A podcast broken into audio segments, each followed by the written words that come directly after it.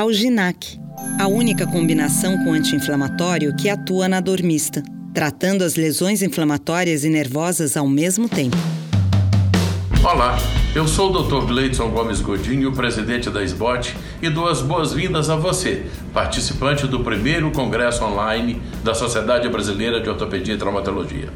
Venho dizer que, devido à pandemia Covid-19, houve um grande trabalho de mudança do evento presencial que aconteceria em Florianópolis para o atual modelo online.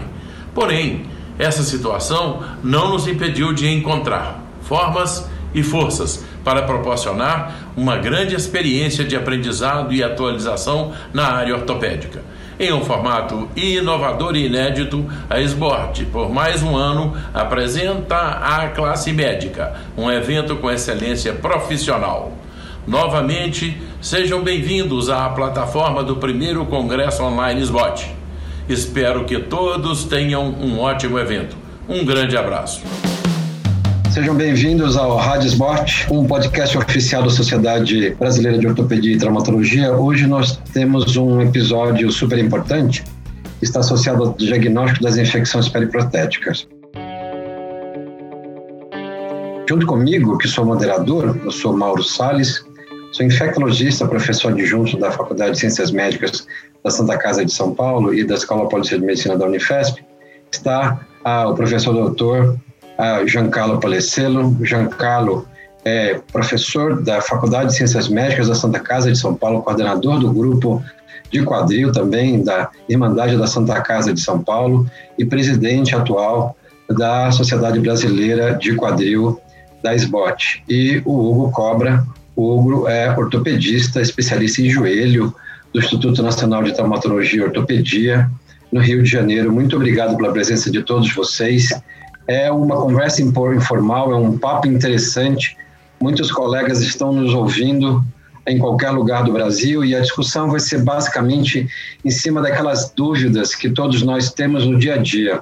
O fato é que nós avançamos no diagnóstico das infecções em atroplastias, mas ainda temos muitas dúvidas, já que não temos e não teremos uma bala de prata para fazer o diagnóstico dessa doença nós sempre temos que utilizar um composto de métodos diagnósticos, tratando com a clínica, depois os diagnósticos radiológicos, microbiológicos, biomarcadores e assim por diante.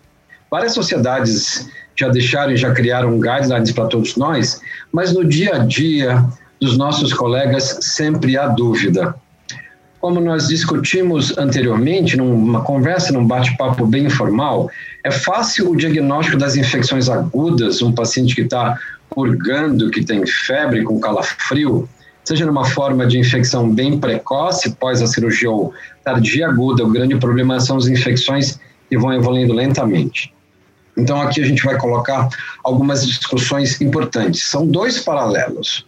O primeiro paralelo é como eu faço a suspeita diagnóstica da atroplastia infectada, e o segundo paralelo, feito o diagnóstico da atroplastia infectada, como fazer o diagnóstico para identificar os microorganismos ou o microorganismo. Então, vamos começar essa discussão com o Giancarlo. Giancarlo, sempre nós recebemos no consultório pacientes com pós-operatório, depois de alguns anos, três, quatro anos, não muito tempo, por exemplo, com dor crônica persistente e com os testes de PCR e VHS discretamente aumentados, às vezes normais, às vezes aumentados, e ah, nos guidelines da OS, da Sociedade Americana de Ortopedia e Traumatologia, sempre é importante, segundo eles, começar o algoritmo de investigação com esses testes. Esses testes são importantes, a gente utiliza no dia a dia sempre ou a gente já passa para uma etapa mais adiante nessa investigação? Boa noite, Mauro. Obrigado pelo convite da SBOT. Eu acho que é fundamental começar dos exames mais básicos, que são os mais baratos, considerar que no nosso país é, muitos serviços, muitos lugares não vai ter nada além disso para se dispor em termos de teste. Então, saber manejar e saber interpretar os resultados do PCR e do VHS é muito importante. É, eu acho que alterações significantes do VHS, do PCR, e principalmente uma história clínica bem tirada, e um exame físico bem executado são capazes de fazer a grande maioria dos diagnósticos ou das suspeitas de diagnóstico. Bom, Hugo, na sua experiência, conta um pouco para a gente como é que é esse caminho. Eu acho isso é, quando a, a, clínica, quer dizer, quando o exame clínico, a parte clínica, o exame físico e, e a história do paciente fazem uma suspeita uh, de uma infecção uh, em artroplastia, e a gente pode lançar mão e deve lançar mão desses marcadores, uh, que é o PCR e o VHS, e até o degímero. Isso, é, isso não fecha o diagnóstico, isso leva a gente a uma suspeita. Também não é assim, já cansamos, todos nós já vimos infecções com, com esses marcadores normais ou próximos do, do normal.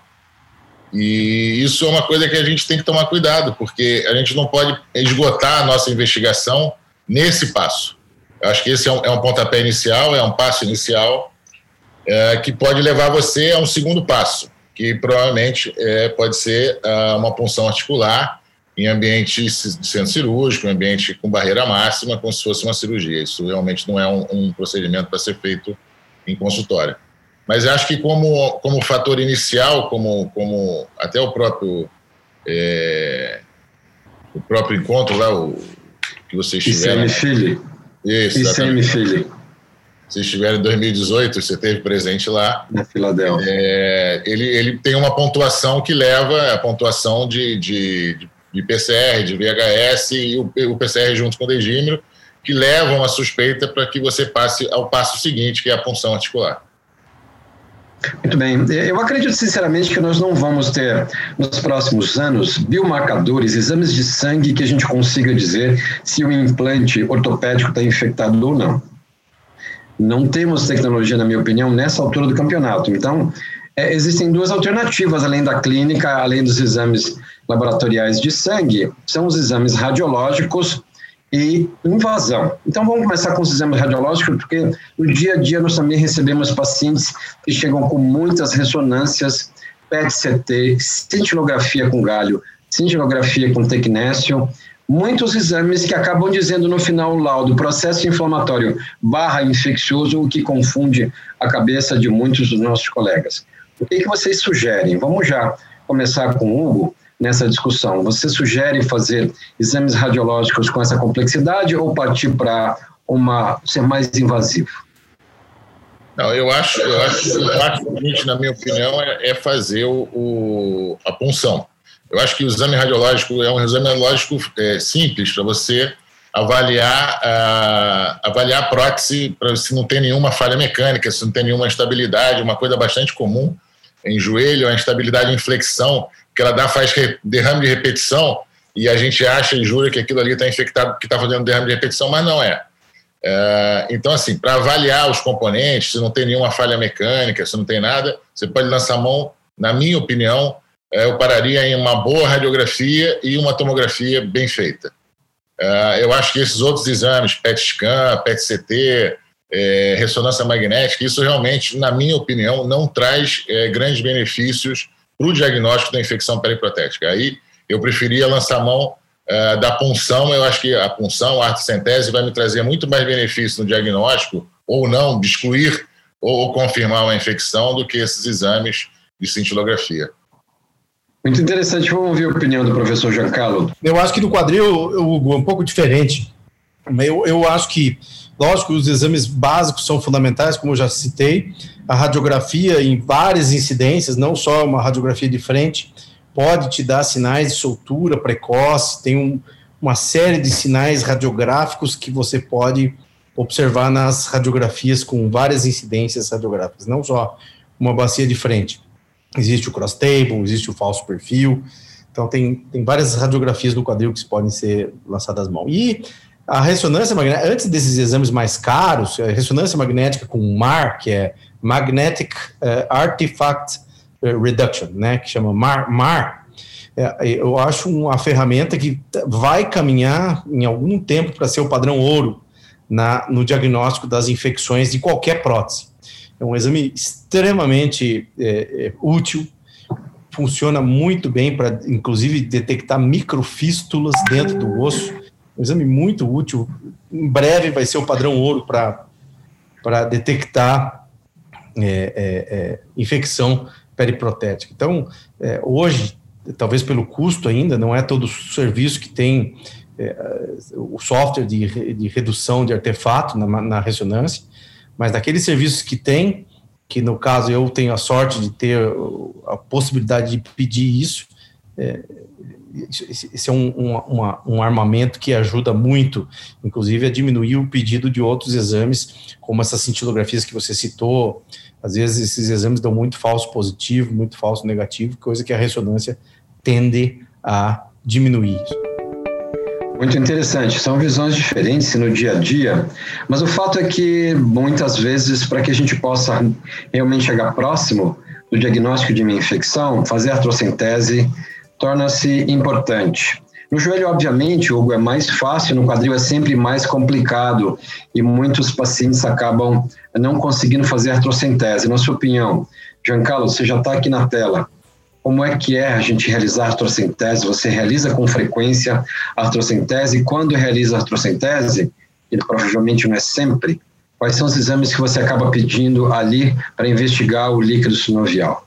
Sempre salientar que o, a base é a suspeita. Então, você primeiro história clínica, exame físico, exame de imagem básica, radiografia, e depois a, o, o, pedido, então, da, da artrocentese, da punção articular. Ela deve ser feita no ambiente mais estéreo possível, de preferência num centro cirúrgico bem, um ambiente bem controlado, com todos os cuidados, porque você pode carregar infecção por um quadril que não está infectado, então tem que tomar muito cuidado com isso. É, e na punção, retirar líquido, eu tenho, eu tenho é, feito alguns casos de punção, não, não são muito frequentes, felizmente, não tenho muito caso de infecção, mas aqueles que me procuram e que eu indico uma, uma punção, a punção deve ser feita de forma adequada, o guiado por ultrassonografia ou por é, radioscopia.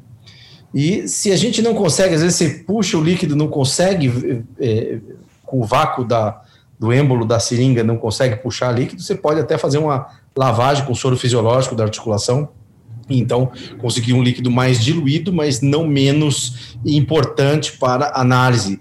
As análises mais importantes do líquido são a citologia do líquido, né, a diferencial de células, geralmente acima de 80% de, de, de, de, mono, de, de mononuclear, né?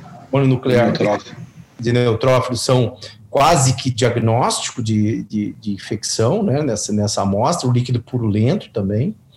É, é, e a cultura do líquido, que deve, esse líquido deve ser semeado. O problema da cultura é que você mesmo tem que levar esse líquido no laboratório, se ele ficar parado, esperando que alguém leve no laboratório, isso por si só, ainda mais se esse líquido for diluído com soro fisiológico, pode, pode se inativar, pode ser um falso negativo. Então, normalmente eu mesmo pego aquela amostra na mão e levo eu mesmo no laboratório e fico olhando até o indivíduo semear. Porque também levar no laboratório não significa que o indivíduo vai semear na hora. Então, isso é importantíssimo. Também semear em frascos de hemocultura, eu acho muito importante, se você tiver é, possibilidade de conseguir explicar para as pessoas por que, que você está pedindo um frasco de hemocultura, né? Hoje os hospitais já entendem melhor isso, por que, que você está pedindo um frasco de hemocultura, já que isso é cultura de sangue? Não é bem assim, né? Como a gente estava falando antes, um infectologista especializado em, em em infecções musculoesqueléticas entende muito melhor do que o infectologista que não é especializado em, infecções musculoesqueléticas. Eu já tive sérios embates para poder explicar por que eu estou pedindo um frasco de hemocultura. Então tem é. várias, vários fatores aí que, que precisam ser salientados, por isso é importante na SBOT a gente ter esse tipo de debate até para clarear as ideias das pessoas que mexem com metais, com, com implantes, e tem infecção nos seus implantes. Né? Os mais comuns são joelho, quadril e ombro, por isso que a gente está discutindo isso aqui, que naturalmente nós temos mais experiência com isso. Muito obrigado, Giancarlo. Hugo, me fala uma coisa. É, vocês têm experiência aí no INTO com aquela fitinha de urina cearase leucocitária para fazer uma suspeita diagnóstica ou então vocês usam esses métodos mais caros como alfa-defensina? Qual é a experiência de vocês? É, na verdade, assim, no a gente tem tirose leucocitária uh, e eu, né, meu, meu projeto de pesquisa do doutorado, a gente tem que estar tá comparando todos os métodos contra o, o marcador que a gente está desenvolvendo. E a gente Uh, eu, a gente tem alfa-defensina para esse projeto de pesquisa, a gente não tem para todos os pacientes.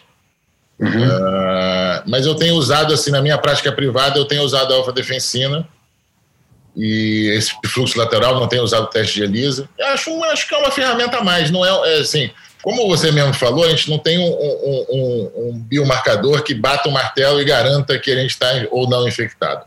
Então, o que a gente tem é a soma de várias coisas. Então, eu acho que a alfa-defensina, como a estrase leucocitária, como, como a contagem de, de polimorfonucleares, como o número total, quer dizer, isso tudo faz para a gente é, uma somatória de coisas que a gente vai aumentar a nossa principal suspeita de infecção para ter ou para descartar. Mas, assim, eu acho que a alfa-defensina é um a mais, é um, é, um, é, um, é um fator a mais. Acho que em breve a gente vai ter outros, né? Sim. Mais, mais rotineiramente, provavelmente. É, tem, existem alguns outros sendo estudados e já foram publicados. A calprotectina é essa, um outro biomarcador também. italiano, que saiu na Atrópolis, esse trabalho no grupo italiano, acho que saiu ano passado, Sim. esse ano. Até esse ano, início do ano, né? Sim. E, a gente que vai para o Congresso. Uma uma sensibilidade muito alta, né? Sim. Inclusive, ele foi alvo de uma, de uma carta ao editor de um, de um outro grupo americano perguntando se tinha esgotado a, a pesquisa da infecção e ele respondeu que não, que era mais uma coisa. Sim. É, eu acho que esses trabalhos agora têm que ser replicados, a gente tem que testar isso Exato. e mostrar as nossas experiências para saber se realmente o que esse colega é, conseguiu de, de, especificidade e sensibilidade vai é, aparecer em outras mãos, em outros, em outros trabalhos, né? Muito interessante. Vamos terminar um pouco essa discussão, Calhugo, em relação à identificação de microorganismo.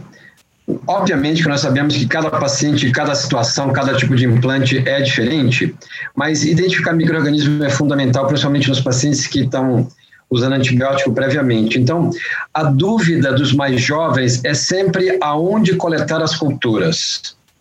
Então, aonde coleta as culturas de tecido na suspeita de uma atroplastia infectada e, por exemplo, se a gente for analisar o implante, que tipo de material a gente analisa? Então, quantas culturas a gente coleta? Aonde você vai retirar aquele material com maior suspeita de infecção? Dentro da experiência do quadril e dentro da experiência do joelho. Vamos começar com o Hugo, que está aqui agora, e depois a gente passa para o Giancarlo. É, a nossa rotina é, são três fragmentos ósseos é, de fêmur, três fragmentos ósseos de tíbia, uh, sinóvia, membrana periimplante, que é o que a gente usa é, tanto para cultura como para estudo anatomopatológico, que é uma coisa que a gente acha fundamental também. É, e a membrana periimplante, que fica entre, entre o implante e, e, o, e, o, e o cimento, ou entre o implante e o osso, efetivamente. Você tem como tirar uma membrana daquilo, isso talvez seja o, o, o santo graal da, do, dos infectologistas e até dos microbiologistas para a gente conseguir o diagnóstico do germe, efetivamente. E aí a gente tem mandado isso, é, e aquilo que o Giancarlo falou, isso não pode ficar esperando no centro cirúrgico. Então a gente tem uma rotina de colheita disso e imediato envio ao, ao, ao serviço de microbiologia para que seja semeado e o que a gente coloca em formol para ser avaliado pelo, pelo, pelo patologista, que esse não tenha tanta pressa assim. Você falou mais ou menos três amostras do tecido ósseo femoral, três tibial, a membrana sinovial, que, é, que é extremamente importante, mas o santo grau, só para as pessoas lembrarem é, de verdade, porque eu acho que é fundamental essa informação. Qual que é o santo grau? É, o santo grau, é, eu acho que é tudo, né? Não é uma coisa, mas o santo grau é... Eu acho que o tecido, o tecido, o líquido, acho que é o, o assim, uma coisa é a gente, com o líquido, você tentar dar o diagnóstico se está ou não infectado. Então, assim, é, além disso, a gente retira o implante e tenta, assim, quando temos à disposição, fazer a sonicação, que eu acho que isso aumenta muito e positiva muito, uh, principalmente essas bactérias que são formadoras de biofilme, com, os, com o sistema de sonicação a gente consegue aumentar muito uh, a nossa positividade de cultura e até mais de um germe aparece quando a gente está fazendo sonicação. Muito obrigado, Hugo. Giancarlo, me conta um pouco no quadril, aonde a gente coleta essas culturas de tecido, que tipo de tecido, como é que a gente trabalha com isso na pesquisa microbiológica? Então, a prótese é mesmo, faz essa membrana igual, né, principalmente nas próteses soltas, né, o Hugo deve estar se referindo às próteses soltas. Então, todo tecido é tecido, que está periprótese, né. Eu costumo mandar pelo menos seis, no mínimo seis amostras de tecido, outras seis de suaves de líquido em volta da articulação, e é, é, o, todo líquido que puder é, coletar líquido sinovial para contagem de células, né, importante. Esterase leucocitária tem que ser bem. É, é, é, esse líquido não pode estar misturado com sangue, isso é uma coisa importante, que pode dar muito falso negativo. Se, deve ser bem centrifugada a amostra de, do líquido. Então, se eu consigo uma amostra ou de líquido sinovial limpo, ou que eu consiga centrifugar para tirar todo o, o, que tem de sangue, aí sim vale fazer esterase leucocitária, senão não. Né? Então, eh, todos esses exames, não raro eu mando mais de 20 amostras para o laboratório, fora a sonicação, que eu acho importante, mas ela é superestimada. Então, eu acho que a sonicação é superestimada e os infectologistas, principalmente os infectologistas musculoesqueléticos, eh, superestimam a, a, a sonicação, porque cresce um, dois germes e você vai ter que dar antibiótico daí para os dois germes de amplo espectro e eu não sei, pacientes que às vezes não têm nenhum sinal de infecção, e aquilo que você já falou comigo, né, Mauro? Você falou assim, ah, é, mas futuramente, daqui 5, 10 anos, o paciente pode vir a ter uma prótese que você deixaria de pegar. Você tem sua razão, eu, eu, eu, eu acredito nesse argumento, mas eu acho que ainda falta estudar a questão da sonicação, não sei, alguma coisa para mim ainda falta ser estudada. Eu acho que ela superestima a quantidade de infecção. É muito interessante você estar tá colocando, Giancarlo. É, não é fácil a gente caracterizar se isso é um falso positivo ou não, por isso que a gente faz uh, o corte com acima de 50 unidades formadoras de colônia. Isso é importante todos que estão ouvindo do outro lado. Quem for analisar implante, pela técnica de sonicação ou por outra técnica qualquer, tem que buscar do microbiologista um corte do número mínimo de unidades formadoras de colônias para a gente aceitar. Então, lá na Santa Casa de São Paulo, a gente só aceita acima de 50 unidades formadoras de colônia, e alguns laboratórios privados, por exemplo, não fazem isso. Então, isso é extremamente importante para que a gente coloque acima de 50. Vou fechar com uma, uma pergunta rápida, gente. Começando com o Giancarlo e depois para o Hugo, um minuto cada um. Vocês acreditam em técnicas microbiológicas tipo sequenciamento genômico, alguma coisa muito modernosa para melhorar o diagnóstico das atropatias infectadas ou a gente está satisfeito com o que a gente tem? Não, longe de estar satisfeito, Mauro. Eu acredito muito nessas técnicas. Eu sou um modernista, só que toda modernidade, a modernidade custa caro. E o problema é quem paga a conta disso, né? Então, nós estamos num país que não tem o desenvolvimento suficiente ainda para que a gente pague contas altíssimas. Mas eu acho que esse é o futuro, né? Então, provavelmente daqui a alguns anos, tudo vai ser genoma do, do, do germe, genoma, vai, vai ser. Nós vamos conseguir identificar N tipos diferentes de germe, N tipos de infecções que a gente não sabe por que, que acontece, só porque você tem mais de um germe, não identificou o genoma de mais de um germe, eu acho que isso é muito promissor, estou bastante é, é, é, ansioso por esse momento, mas creio que nós vamos ter algum tempo de espera mais do que países mais desenvolvidos por conta do custo. Obrigado. Hugo, conta para mim, o que, é que você acha de tudo isso? Acho que isso ainda está numa fase muito, muito experimental, muito em teste ainda. Eu acho que isso são alguns centros que têm, que têm expertise com isso, que estão estão é, trabalhando para saber se efetivamente tem, tem vantagem. Eu acho que, como o Giancarlo falou, é algo muito caro, muito fora da nossa realidade ainda. É, a gente já, já viu o, o, PCR, né? O, não o PCR do lixo, mas o, o como se fosse o. Essa é cadeia polimerase. Também tem algumas, é, meio faz isso bastante. E, mas isso é uma, é, uma, é, uma, é uma coisa de desespero quando a gente não fecha um diagnóstico, né? Quando a gente efetivamente, com sistemas tradicionais de cultura, coisas do tipo, a gente acaba não conseguindo, o que é uma coisa que infelizmente acontece. Né? Não fechar o diagnóstico não dá, e, e a gente sabe a dificuldade de tratar, principalmente se você estiver afim de reter o implante ou fazer isso em um tempo, você não dá o, o diagnóstico, realmente é uma coisa que atrapalha muito o resultado uh, do tratamento. Então, assim, mas assim, experiência com esse, com esse sequenciamento é nenhuma, e acho que isso é uma coisa muito embrionária, acho que tem outras coisas surgindo aí que talvez ajude a gente mais ainda. Muito interessante. Só para dar uma informação para todos os meus amigos, que os nossos ouvintes, bom, eu faço sequenciamento genômico em pesquisa na Escola Paulista de Medicina, eu faço para Staphylococcus epidermidis e para o Curtibacterium acne, que está cada, cada vez mais aparecendo nas próteses de quadril.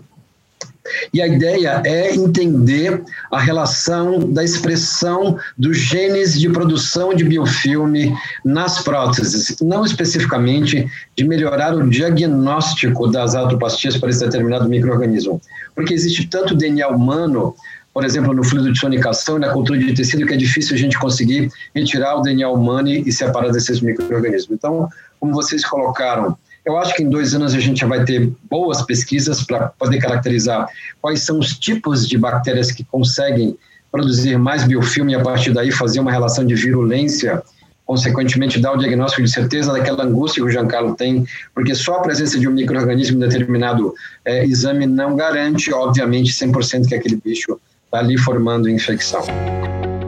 Gente, eu gostaria muito de agradecer a presença dos grandes amigos, grandes especialistas, pessoas extremamente importantes no campo da ortopedia e traumatologia, mais as infecções musculoesqueléticas, como o professor Giancarlo, doutor Hugo Cobra. Muito obrigado pela presença de vocês. Vocês, do outro lado, acabaram de ouvir mais um episódio da Rádio Spot.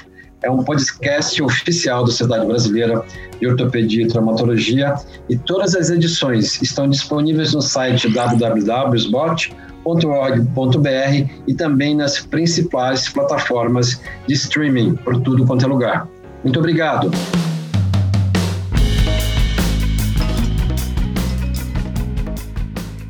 Alginac, a única combinação com anti-inflamatório que atua na dor mista, tratando as lesões inflamatórias e nervosas ao mesmo tempo.